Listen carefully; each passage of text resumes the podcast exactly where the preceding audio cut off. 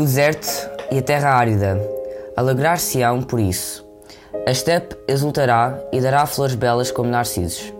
Repito, que ela se cubra de flores, salte, dance e grite de alegria. O Senhor dar-lhe-á a grandeza das montanhas do Líbano, o esplendor do monte Carmel e da planície de Saron. Então hão de contemplar a grandeza do Senhor e o esplendor do nosso Deus. Tornem fortes os braços cansados, deem firmeza aos joelhos vacilantes. Digam aos de coração cobarde: sejam fortes, não temam. Eis o vosso Deus que vem para vos vingar, para pagar os, aos vossos inimigos o mal que vos fizeram. Ele vem em pessoa salvar-vos.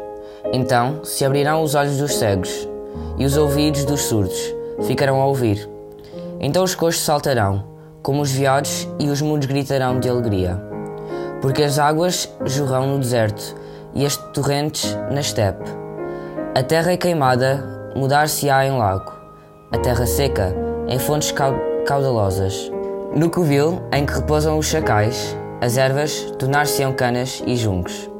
Haverá ali uma estrada, um caminho que terá o nome de Via Sagrada. Os idólatras não passarão por ele. É para aqueles que nele devem andar, e nem os mais simples se extraviarão. Ali não haverá leões e nenhum animal feroz passará por este caminho. Ninguém os encontrará. Apenas caminharão por lá os que o Senhor libertar. E os que o Senhor resgatou voltarão e chegarão a Sião, cantando de alegria é uma alegria eterna que ilumina os seus rostos. Serão repletos de gozo e alegria. As penas e as aflições desaparecerão. Isaías 35, 1, 10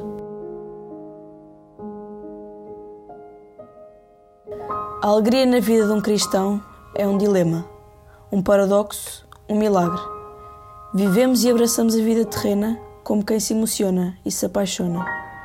Anexada a estas particularidades, que nos tornam humanos, existe a constante hipótese da dor e do sofrimento.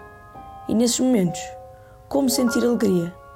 Na verdade, somos desafiados a viver uma vida de contentamento e satisfação plena em qualquer circunstância, porque vivemos por fé e não por vista. Porque Cristo habita em nós e isso nos revela uma vida de abundância e não de escassez. Uma vida plena apesar de nem sempre feliz. Manter a alegria na dor é o verdadeiro milagre. A inexplicável satisfação de viver em Cristo não poderá ser anulada em tempo de dor. Devemos concentrar a nossa mente no que é bom e manter um coração grato.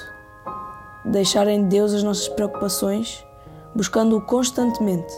Assim, viveremos uma alegria contagiante que será de influência para todos. Que a vossa alegria seja constante no Senhor. E mais uma vez vos digo: alegrem-se.